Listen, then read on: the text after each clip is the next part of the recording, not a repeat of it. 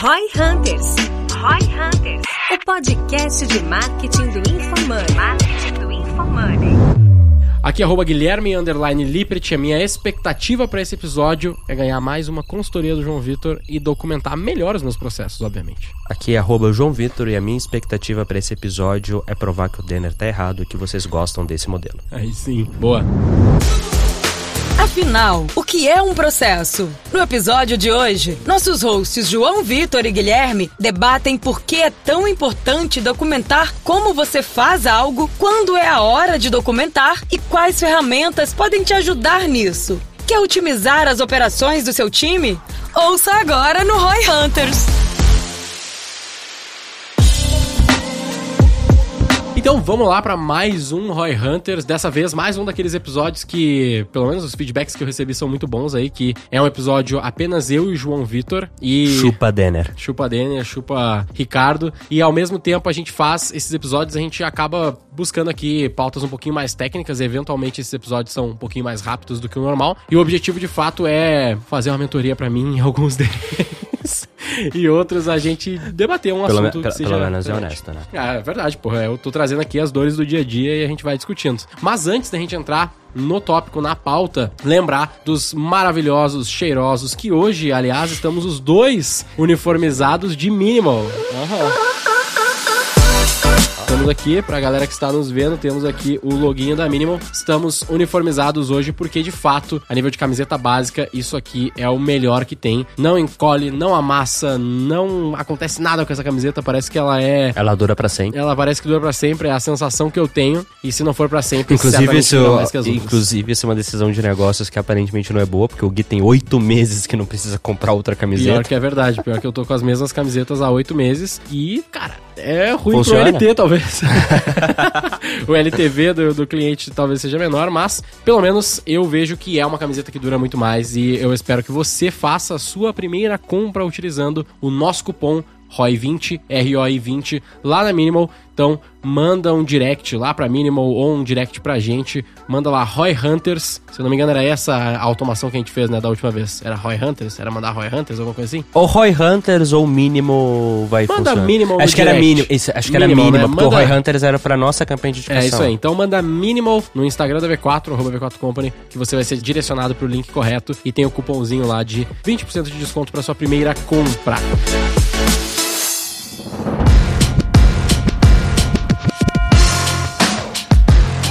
E hoje, então, João Vitor, meu querido amigo, vamos falar aí sobre documentação de processos, né? O último episódio que a gente fez juntos, a gente fez falando um pouquinho mais sobre... Como aplicar o que estudou. Exatamente. Bem bom esse. Esse foi muito bom. Eu lembro que eu saí daqui, eu peguei o arquivo do podcast no dia e já enviei pro meu time, então foi de fato um episódio bastante valioso. E esse aqui sobre documentação de processos, eu confesso que eu tava ouvindo um outro podcast, não vou lembrar agora qual que era, mas que eles estavam falando sobre isso, assim, era o Perpetual Traffic lá do Ah, Digital. Marketers. Boa. E eles estavam, por acaso, citando sobre isso, de que uma das meninas lá que estavam no episódio, ela fez muito da documentação dos processos da agência deles e tal. Aí eu falei, pô, é um negócio que é importantíssimo, porque quando a gente tem algum processo documentado, isso facilita a vida de todo mundo, ah, agiliza no onboarding, facilita na consulta, padroniza as coisas. E eu vejo que a gente, eu vejo que eu, pelo menos agora que eu assumi mais times ali nesse último quarto e tal, eu vi que isso se tornou uma necessidade cada vez mais latente. Então eu acreditei que deve ser um problema aí que as pessoas lidam e é uma coisa que toda empresa precisa fazer se ela quer se desenvolver. E mais do que para empresas, eu acredito que é importante a gente também setar essa expectativa, porque o próprio Denner comentou, né? Pô, será que faz sentido um episódio disso? Será que a gente não tá Fugindo, muito do fugindo? core, da ideia do Roy Hunter, né? Que tá buscando Roy lá no negócio. É, e eu penso que, por exemplo, se o cara é. Vou, vou pensar no prestador de serviço lá, que é um gestor de tráfego. Esse cara, sozinho, gerenciando três clientes, ele precisa, putz, super documentar processos no Notion? É, talvez não, tá ligado? Mas pra ele conseguir atender mais clientes, né? Ele vai precisar. É, se ele quer ser o lifestyle business, que ele vai ter três clientes e ele nunca mais fazer nada maior do que isso, provavelmente, ok. Mas não- mesmo se ele quiser ser o lifestyle business, cara, porque pensa assim, né? Uma coisa é quantos clientes ou quanto eu quero faturar, top line. Isso é uma coisa. Outra coisa é o bottom line, quanto de lucro sobra. E Entendi. parte do É, lucro, se você fizer sua conta, né, tipo, ah, quanto custa a minha hora? Se você fazer a mesma entrega de top line com menos horas, sobra mais tempo para você curtir o life que o seu business está pagando. Sim, então, sim. É, no fim das contas, isso aqui vai ajudar todo mundo, né? É. E quanto mais o cara quer se profissionalizar, seja ele um prestador de serviço, seja ele um dono de negócios aí, isso aqui tende a ajudar. Aí eu elenquei aqui algumas perguntas que eu tenho, ou algumas dúvidas que eu tenho, ou que eu acredito que faz sentido, e aí tu vai colaborando com o que tu manja, porque eu sei que tu faz bastante isso no gestão. Eu também faço um pouco disso já, e acredito que eu vou poder aprender é gestão, bastante. mas então, é G4 Educação. no G4 Educação, então perdão. A evolução da escola de negócios. Olha aí, tem, tem- tá tudo. Tem tagline no negócio, né? negócio, né, velho? Bizarro. Mas eu acredito que a primeira dúvida que a gente pode discutir aqui e e ver se faz sentido é, primeiro, o que, que é um processo. Porque o que, que eu vou documentar processos, beleza, mas acho que só pra gente setar esse ponto, o que, que é um processo? Eu acho que a gente teve uma discussão uma vez que a gente até sobre ferramentas eu levantei, né? Que eu enxergo como três grandes coisas diferentes que existem: projetos, processos e tarefas. O que, que é um projeto? Projeto é conjunto de atividades que visam entregar um objetivo final e possui começo, meio e fim. Já uma atividade é o que você está executando. Um processo é quase que um projeto recorrente sem fim. É como que você faz algo. Então pensa o seguinte, ah, um projeto de vou fazer uma caneta uma única vez na vida. É um projeto. Tem começo, meio e fim, você entregou uma caneta e esse projeto tem uma série de atividades ali dentro. Já um processo é, qual é o processo? Se eu vou fazer várias canetas né? para sempre, eu vou fazer então um processo de como fazer O canetas. projeto é a caneta, eu juntar cada etapa da caneta, cada pedaço Seriam as tarefas. colocar o negócio dentro, é, são as tarefas, e eu criar uma clareza do De caminho, como passo sempre fazer da passo. mesma forma É é, um o processo. Perfeito, faz sentido. E aí, bom, acho que essa é a melhor resposta que eu tenho, né? O processo ele é sempre ligado a como algo é feito. Se esse algo for uma coisa muito esporádica, que tem começo, meio e fim, acabou, e a próxima vez que você for fazer vai ser diferente, aquilo é um projeto. Isso é um projeto. É um projeto. Entendi. Se a gente for ah, exemplificar isso a nível de marketing, a nível das tarefas mais do dia a dia ali, eu subir uma campanha no Facebook é uma tarefa. É, tem a tarefa. Ou melhor, né? Dentro da. Subir a campanha é um. É um pode ser um projeto barra processo e o que eu faço dentro seguinte, dela. A campanha de Black Friday, vai. Fazer Tá. a Black Friday. A Black Friday tem começo, meio e fim, e cada Black Friday é diferente, por mais que você repita a oferta. Então a Black Friday é um projeto. Tá. Ele tem começo, meio e fim, objetivo específico, e é isso aí. Acabou Black Friday, acabou o projeto. Ah, João, mas todo ano eu faço. Cara, mas todo ano é diferente, são outros públicos, o produto mudou, o preço mudou, a realidade das campanhas mudaram e assim por diante. Quando você vai executar o projeto Black Friday, você vai ter que subir campanha, produzir criativos, não sei o quê. Sempre que você se pergunta o como que eu faço isso, e esse como não muda, ou muda pouquíssimo, quase nada, então você consegue colocar um processo, que é uma forma de padronizar a execução da tarefa que você tem que fazer. Dá pra dizer que subir uma campanha no geral, subir campanhas do dia a dia, dá pra ser um processo mais claro? Dá para se transformar em um processo. Então, assim, subir uma campanha pode ser uma tarefa se você não tiver padrão nenhum. Cada vez você faz de uma forma diferente, mas você vai ter que ficar sempre fazendo, nunca tem um fim. Então, é uma tarefa. Quando você coloca um modelo padronizado de como fazer aquilo, você transformou em um processo. Faz sentido, faz muito sentido. Ah, e aí, ao mesmo tempo que a gente pensa, então, entendendo agora o que, que são os processos, a gente já falou um pouco no começo, no fim das contas, pra que que eu documento. Então eu vou acabar documentando, um dos principais motivos vai ser isso da questão da, da gente ajustar ou da gente ter mais produtividade, a gente ter mais clareza e evitar com que a gente tenha que ficar pensando todas as vezes que a gente for fazer. Mas fora isso, tu... Cara, Documentação tem sempre ligação com otimização. né? Então, otimização envolve reduzir recurso, tempo, dinheiro, rampar mais rápido, fazer mais rápido. Então, por exemplo, eu vou treinar uma nova pessoa. Cara, se você tem um processo bem definido, é mais fácil do que quando você não tem um processo bem definido documentado. E um terceiro é reduzir variabilidade. Quanto menos padronizado for a forma de executar algo, maior a chance de que o resultado de cada vez que você faz seja diferente. E normalmente nós queremos ter resultados consistentes, né? E é mais fácil ter resultado consistente quando você faz as coisas de formas mais parecidas, mais similares ou iguais. Isso inclusive eu aprendi na academia. Aqueles negócios, né? Tipo, cada dia eu vou fazer um treino totalmente diferente. É uma das piores coisas. Se você tem o objetivo de ganho de massa muscular, ficar bombado, por exemplo, você provavelmente não deveria ficar trocando toda vez os exercícios que você fazem, porque você não vai ter consistência, você não vai conseguir tirar o máximo de proveito daquele exercício e desenvolver ao máximo, né, o grupo muscular está treinando. Então você deveria trocar menos. O que, que quase todo mundo faz? Vai cada dia um treino diferente e na hora que você olha o número de exercícios que ele fez para aquele músculo ao longo de um mês é, não, ele treinou quatro vezes o mesmo músculo, mesmo indo para academia três vezes por semana. O processo não é diferente, cara. Putz, eu quero ficar cada vez melhor, ter um resultado cada vez mais consistente, de forma cada vez mais eficiente. Você deveria executar aquilo da forma mais parecida possível. E para fazer isso, um processo bem mapeado é útil. Perfeito. Eu não vou discutir sobre academia porque eu não sou referência nisso. então foda-se. Essa é a verdade, mas tudo bem.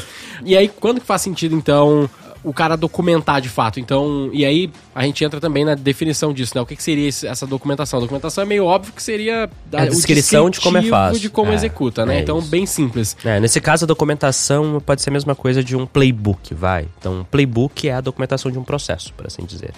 Então, documentar e criar um playbook para aquele processo dá na mesma, só para quem estiver ouvindo ou assistindo, quando a gente falar qualquer uma das palavras, entendam que pelo menos nesse contexto é a mesma coisa. É meio que natural, à medida que você vai executando algo, você vê que fala, cara, eu tô fazendo sempre mais ou menos a mesma coisa. Não tá mudando tanto. Eu descobri uma forma que funciona. Quando você entende que chegou nisso, putz, é uma forma que funciona, por mais que ah, ainda tem como melhorar, eu diria que tá na hora de você documentar. Outro gatilho, quando você vai ter que ensinar aquilo para muitas pessoas. É mais fácil você ensinar todo mundo em cima de uma mesma base comum. E a documentação acaba sendo isso. né? Então acho que esses são os dois principais gatilhos. Ou quando você percebe que, cara, é sempre mais ou menos a mesma coisa. Então vamos padronizar para ser mais da mesma coisa e a gente conseguir otimizar da melhor forma possível. Ou, e, ou quando, putz, eu preciso ensinar agora pra galera que tá entrando, vou contratar outras pessoas que vão fazer. É melhor garantir que eles façam dessa forma que eu sei que funciona, do que deixar super solto, super e talvez fazer merda. E esperar que o negócio aconteça Exato, direito, né? exato. Aí, beleza. Então a gente vai criar esses playbooks, que são as descrições desses processos. E aí eu acredito que é mais uma pergunta óbvia, mas é importante, porque eu já ouvi isso de formas diferentes, que é quem faz isso? Quem que deve playboocar o negócio, criar o playbook? Vamos lá. Cenário ideal, quem executa o processo. Quem executa, quem faz no dia a dia, deveria montar o playbook. Por quê?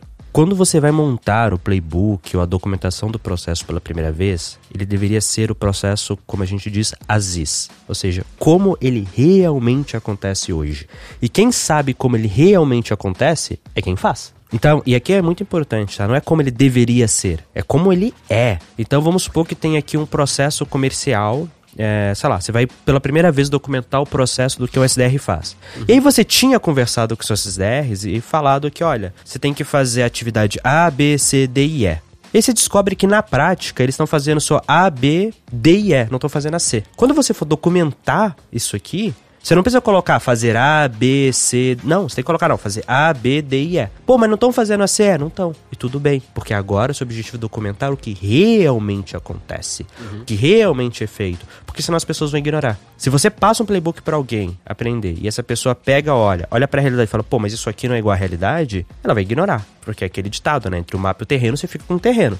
Se o mapa, que é o meu playbook ou minha documentação do processo, tá falando uma coisa, eu olho pro terreno, tá diferente, não vou ficar no processo. Eu vou pra lá. Então, assim, o primeiro passo é documentar o processo exatamente como ele é hoje, ok? E a melhor pessoa pra fazer isso é quem tá executando.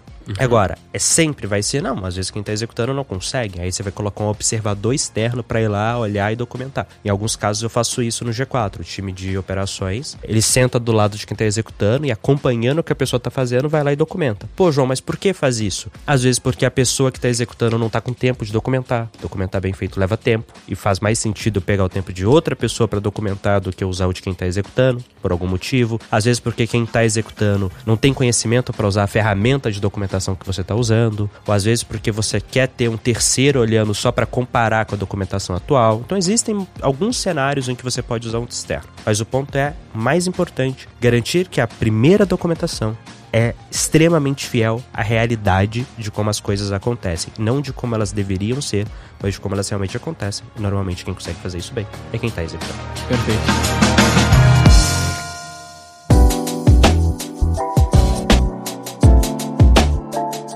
Show. Então a gente entende que tem que ser o as is. Isso aí até é legal que eu lembro dos projetos, né? Quando a gente vai executar, por exemplo, lá, projetos de marketing no geral na V4, a gente tem muitas vezes que montar CRM. E o CRM não deixa de ser uma, uma parte ah, ou até uma forma de deixar claro o desenho do processo comercial do pessoal ali, né? E muitas vezes o que acontecia nos projetos que era um puta erro. Tentava montar o CRM já ideal, né? Exatamente. E aí, puta, velho, a galera chegava e não, tem aqui, ó, o processo é esse aqui, tá aqui o playbook de CRM ideal para inside sales de não sei o que, vamos implementar isso aqui. Chegava lá na ponta, o negócio não era assim, né? Ele era de uma forma muito diferente. Então, é mais inteligente tu pegar o CRM em branco, vamos dizer assim, e escrever e colocar lá dentro o processo que os caras já fazem e posteriormente a esse processo que eles já fazem, talvez num outro lugar, talvez manualmente, talvez numa planilha, eles começarem a fazer igual, mesmo que ruim no CRM, Exato. e depois você vai depois incrementando e iterando esse processo, né? Porque aí a, é uma beleza é o seguinte, né? Você mapeia o processo exatamente como ele é. João, mas do jeito que ele é hoje não tá bom, ele tem que melhorar. É o que a gente chama, né? Ele vai do Aziz pro to be Sim. Então, no mundo ideal, ele é aquilo. Mas, cara, por onde eu começo? Eu vou mexer o processo inteiro de uma vez? Em alguns casos, sim. Mas em outros, não. Em outros, você fala, cara, eu não preciso mexer tudo, eu preciso mexer essa parte. Ou, putz, mexer tudo vai dar muito trabalho. Uhum. Vamos começar por etapas? Qual etapa a gente vai mexer primeiro? Então, você vê o Aziz ter o to be e montar o plano de como ir do ponto A pro ponto B é muito importante nesse processo. Sim, o jeito mais fácil de você fazer documentação à toa é você começar documentando o que deveria ser e não o que é. Porque aí ninguém vai olhar sua documentação, ela não vai servir para porra nenhuma. E você vai ser só ficar frustrado e ainda gerar frustração para que toda vez que você fale a palavra vamos documentar, vamos criar um playbook, as pessoas pensem em algo inútil. Porque você criou algo inútil na primeira vez que você foi fazer. Perfeito. Então vamos entrar agora na parte que é realmente o nome do episódio, porque aqui foi mais contexto e, e uma, uma visão geral, como que a gente faz então essa documentação, né? Qual que é? A gente já entendeu que o primeiro passo é a gente mapear então o, o que são processos dentro do teu negócio, da tua operação, do, do teu time e diferenciar isso de projetos e tarefas, entendendo esse processo, como a gente começa a documentar, qual que é o melhor caminho, qual que é o melhor então, jeito. Vamos lá. A primeira etapa é desenhar o fluxo do processo. Então você vai fazer um fluxograma de etapa a etapa. Ah, primeiro acontece o A, depois acontece o B. Então, quando o B acontecer, pode ir para o caminho B1 ou B2, depende de como é. Hoje eu uso o Miro como ferramenta para isso, mas assim, qualquer ferramenta de fluxograma ou fazer na mão funciona. O ponto é desenhar o fluxo. Depois que você desenhou o fluxo de quais são as etapas que realmente acontecem, você vai para a descrição de como cada etapa acontece. E aí, mais uma vez, você vai ter que fazer essa lógica do Aziz. Como que ela é executada hoje? Então, que é importante. Vamos lá. Monta o fluxo, etapa a etapa do que acontece, exatamente falando quais etapas acontecem, quais são as subdivisões que acontecem, quais são as possibilidades que acontecem. E depois disso, descreve como cada etapa acontece, exatamente da forma como elas acontecem hoje. E aí, para isso, normalmente eu uso o Notion. Então, eu faço o fluxograma no Miro, aí eu vou lá e incorporo né, o Miro na página do Notion Aí eu coloco nesse fluxograma sempre um código falando, tipo, a etapa 1, etapa 2, etapa A, etapa B, alguma coisa assim. E no Notion vou tendo lá, né, as pagininhas falando, ah, esse aqui é o play da etapa 1, esse aqui é o play da etapa 2, esse aqui é o play da etapa 3. O play é, tipo, é a... Essa... É a descrição do como. No Notion seria tipo um toggle list... Pode lá, ser um toggle assim. list, mas pode ser uma tabela com várias páginas. Depende do quão complexo a execução daquela tarefa, sabe? Entendi. Uhum. Mas é isso. Então, assim, desenho de fluxo. No fluxo você vai marcar cada etapa e aí você vai ter em algum outro lugar é, uma descrição de como que aquela etapa acontece. E é isso. E é isso. Tem algum momento certo de eu revisar isso? É contínuo. Você vai sempre estar tá executando, entendendo, pô, como é que isso tá. Porque, por que eu te pergunto isso? Porque quando fico pensando no, no, player, como a gente chama lá na V4, que é o cara que tá executando, né? Nesse caso seria, sei lá, o SDR, o closer, o gestor de tráfego. Esse cara, ele vai entrar na tua empresa, e aí, digamos que seja o mundo ideal, ele vai entrar na tua empresa, ele vai ver lá que tem, sei lá, uma page no Notion, que são todos os processos de execução uhum. de um SDR ele vai ver todos esses processos, ele vai ver os fluxos, vai ver essas duas partes, né? Que é o fluxo e o detalhamento desses fluxos, e ele vai começar a trabalhar. Vai dar um mês, dois meses, três meses, esse cara tá mais ongoing e ele vai tocando do jeito dele. Ele não vai ficar vendo aquele processo todos os dias. Não, também não serve, não, não deveria ser é. assim, né? Ele deveria, ser no começo, quando ele vai fazer as primeiras vezes. Ou tal, eventualmente, quando ele tem uma dúvida ou algo assim, né? Mas eu acredito que aí, ver se faz sentido o que eu penso aqui, é que teria uma. Não uma terceira etapa, mas uma rotina importante do líder daquela frente, daquele time, dele estar tá atento a esses processos para entender, puta, o, faz sentido, isso aqui ainda é faz... assim né? O que a gente faz, e aí eu não tô falando que necessariamente é o correto, o ideal, mas é o que eu posso falar, né? Quando entra alguém novo pega algo, e aí se é alguém novo, você será empresa, pode ser alguém de outra área que vai lá e vai olhar e vê algo absurdo ou que acha absurdo, levanta a mão na hora, beleza? Então assim, tá. viu algo que parece muito errado, levanta a mão na hora e a gente vai conferir. Rotineiramente, geralmente, ou na reunião mensal ou na trimestral, quando a gente vai fechar a régua do resultado, a gente vai olhar e falar, cara, o resultado foi melhor ou foi pior do que o que a gente esperava? Putz, foi melhor, foi pior, não sei o que. Tá, o que, que foi melhor do que a gente esperava? Se o resultado foi melhor, ah, essa etapa aqui foi melhor. Pô, por que, que ela foi melhor? Eu fiz algo diferente do meu playbook? Pô, fiz. Vamos atualizar o playbook. Não, foi exatamente igual. Beleza, estamos de revisão. Putz, o resultado foi pior. Pô, o resultado foi pior. Em que etapa ele foi pior? Ah, putz, foi pior nessa etapa aqui. Legal. Por que, que ele foi ruim? O que, que eu fiz? Eu fiz algo diferente do playbook? Fiz. Pô, então vamos seguir o playbook agora. Não, não fiz. Eu fiz o que estava no playbook, mesmo assim foi ruim. Opa, será que o meu playbook tá bom bastante como deveria? Então, nesses momentos, nessas rotinas de revisão do resultado, olhando para trás, aí mensais ou trimestrais, você deveria olhar o resultado que você teve, ver ele versus o que você esperava ter e entender etapa a etapa do processo, né, da, daquele monte de processos que geram seu resultado, qual etapa foi melhor ou pior que o esperado. E aí nisso você vai conseguir entender, cara, aqui eu tenho a oportunidade de atualizar o playbook ou de passar a seguir porque eu vi que eu não estava seguindo. Então assim, você tem aquele olhar diário, né, ali que você tá o tempo inteiro e tal, mas assim, eu acho que ele é meio utópico de esperar que você vai estar tá todo dia, toda semana atualizando, mas nesses rituais de revisão de resultado, você sempre deveria comparar com o que você está indo. Então vamos lá. Resultado do time comercial. Playbook comercial é basicamente o funil comercial. Na hora que você vai e você benchmarks ou esperados para cada etapa do funil. Na hora que você chegou no final do mês e viu que você vendeu mais ou menos que a meta, você vai olhar para o funil e alguma etapa dele vai estar tá maior ou menor do que você esperava. Uhum. Viu discrepância, olha, putz, eu executei o que era para executar nessa etapa? Sim ou não? Se foi sim e tá pior, quer dizer que tem que mudar o playbook. Se foi não e tá pior, tem que seguir o playbook. Se foi sim e tá melhor, quer dizer que o playbook tá bom, até melhor do que vocês esperavam. Se foi não seguir e tá melhor, quer dizer que eu tenho que atualizar o playbook pro que eu fiz de verdade. Então é mais ou menos assim a sequência de decisão. Perfeito. Eu não sei se essa dúvida vai ser muito específica minha, mas vamos lá. Que é tipo assim, existem alguns processos... E o Denner estava certo. é, não, é, pode ser. Uh, não, não acho que estava certo não, na real. Essa parte de processo não, mas o que eu vou falar agora talvez ele esteja certo.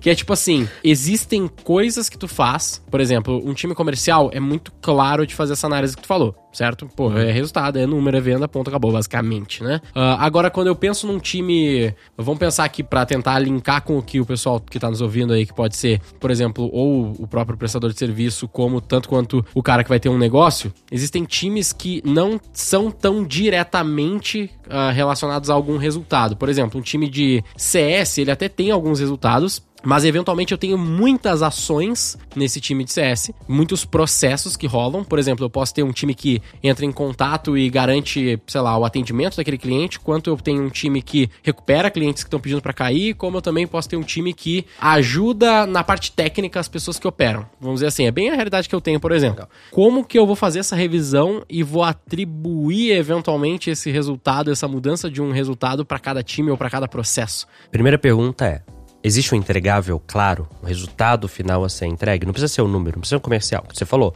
ah, eu tenho aqui um time que eu quero ajudar na retenção. Você tem que ter mais retenção. Uhum. Então, assim, você tem um entregável. Segundo ponto, a forma como o time atua, ela é razoavelmente regular? Ou seja, mais ou menos a mesma coisa que ele faz. E aqui a gente começa a entrar um pouco numa questão quase filosófica. Dá um exemplo, o time comercial que a gente estava falando que é mais fácil. Uhum. Quando eu tenho lá o playbook de como que eu vou fazer a, a primeira call de entrevista, eu não escrevo o script da call. Eu falo, cara, essa call você tem que validar as informações A, B, C, D e E. Tipo, no meu SDR, quando ele vai lá, tem que validar essas informações. Eu dou algumas sugestões de perguntas, mas são sugestões, não são regras rígidas. O que, que é a regra rígida? É as informações que ele tem que validar. Como ele vai validar, ele tem liberdade, eu dou algumas sugestões. Então vamos voltar aqui pro CS. Putz, ele vai fazer no G4, né? A gente tem um acompanhamento depois de cada imersão. Esse acompanhamento dura seis meses. Uhum. Em cada call, eu tenho um objetivo claro a ser atingido. Eu tenho ele quando que ele vai fazer a call, por quais canais que ele vai fazer essa call. Que eu tô chamando de call, mas é marcar uma reunião e tal. Então tem WhatsApp, sim, sim. tem ligação, então, né? Um como todo. que ele vai fazer cada uma dessas e o objetivo a ser atingido com algumas sugestões de como fazer. E é isso. Eu tô garantindo o que tá acontecendo. E aí eu consigo falar, pô, a gente tá fazendo hoje quatro calls ao longo de seis meses. Vamos testar fazer cinco calls ao longo de seis meses para ver se eu tenho mais alunos recomprando, para ver se eu tenho mais alunos fazendo indicações. Você consegue ver, falar grupo de controle, grupo normal, vimos aqui a diferença. Então, desde que você tenha essa clareza do objetivo final a ser atingido e seja um fluxo razoavelmente regular, dá para fazer. Agora, existem processos que, assim, são ou atividades, né? Que é muito, mas muito difícil mesmo você montar um playbook. Você vai no máximo ter um guia de sugestões. Uhum. Em outros são assim, estritamente, por exemplo, o processo de solicitação de compra. Cara, ele é estritamente engessado, travado, ó, é esse campo, esse campo, esse campo, esse anexo, esse anexo, é aqui que você faz, é isso aí. Nunca muda, não tem variação nenhuma. O comercial tem um grau de variação. O de CS tem uma variação possível maior. Mas eu tô ao máximo possível o que dá para tirar a variação, o que dá para eu ter mais consistência, deixando consistente. Perfeito. Faz sentido. Mais alguma dica que tu daria aí pra essa visão? Porque eu acho que ficou bem claro, assim. Cara, tenho eu tenho uma, uma bela página aqui é, Eu tenho uma dica, tá? Não importa qual ferramenta você vai usar, ou qual método. Existem metodologias de mapeamento de processo. Tem, beleza. Não importa o que você usa, não adapte a realidade para metodologia. É metodologia que tem que se adaptar à sua realidade. Então vamos falar que você tem ali uma metodologia que fala que o processo só vai para frente, ele nunca volta, né? O processo não pode ter recurring ali. E o seu processo na vida real tem recurring, vai ter que ter a metodologia que se exploda. Porque se você não respeitar a realidade, você corre o risco de mapear o processo da forma errada, não mapeando o ASIS, ou seja, como ele realmente acontece. E quando você faz isso, você cai naquele erro de fazer um trabalho que é meio inútil, porque ele não tá retratando a realidade, logo as pessoas vão olhar para aquilo, vão olhar para a realidade, vão falar, pô, esse negócio não me ajuda em nada, porque eu executo de uma forma diferente da que tá aqui. Logo, foda-se, vida que segue, e você teve trabalho à toa. Perdeu tempo pra caralho. Exatamente. Muito bom. Mais um episódio de mentoria ao Guilherme Lippert. Ai, ai, muito bom. Muito obrigado pela sua presença, por mais um Roy Hunters. Cara, por favor, a gente tá aqui, a gente faz. Isso aqui não é o nosso principal trabalho, certo? Então a gente faz isso aqui porque, no fim das contas, porque é bom, porque a gente gosta também. Mas é muito importante que você nos dê os feedbacks. Uh, a gente sabe que, por exemplo, o Denner não gosta muito desses episódios aqui, ele tem a opinião dele sobre esses episódios, mas a gente também ouviu alguns bons feedbacks desse tipo de episódio, por isso a gente segue fazendo. Então mantenham os seus feedbacks para que a gente consiga saber se a gente tá fazendo um negócio legal para você ou se a gente deveria mudar o formato eventualmente. Deixe seu comentário, like, segue lá no Instagram também, tem o Roy Hunters, tem João Vitor, tem Guilherme Lippert, e eu acredito que é isso. E é isso. E aqui um convite especial para todos vocês que gostam desse tipo de episódio para fazer o Denner calar a boca. Se curtiu, quer colocar em prática tudo isso que a gente falou, vai lá no Instagram do Roy Hunters ou no meu e manda a palavra processos e que nós vamos te enviar um template de como documentar processos da forma como nós fazemos lá no G4 dentro do time de operações. Beleza? Eu vou mandar. Maravilha.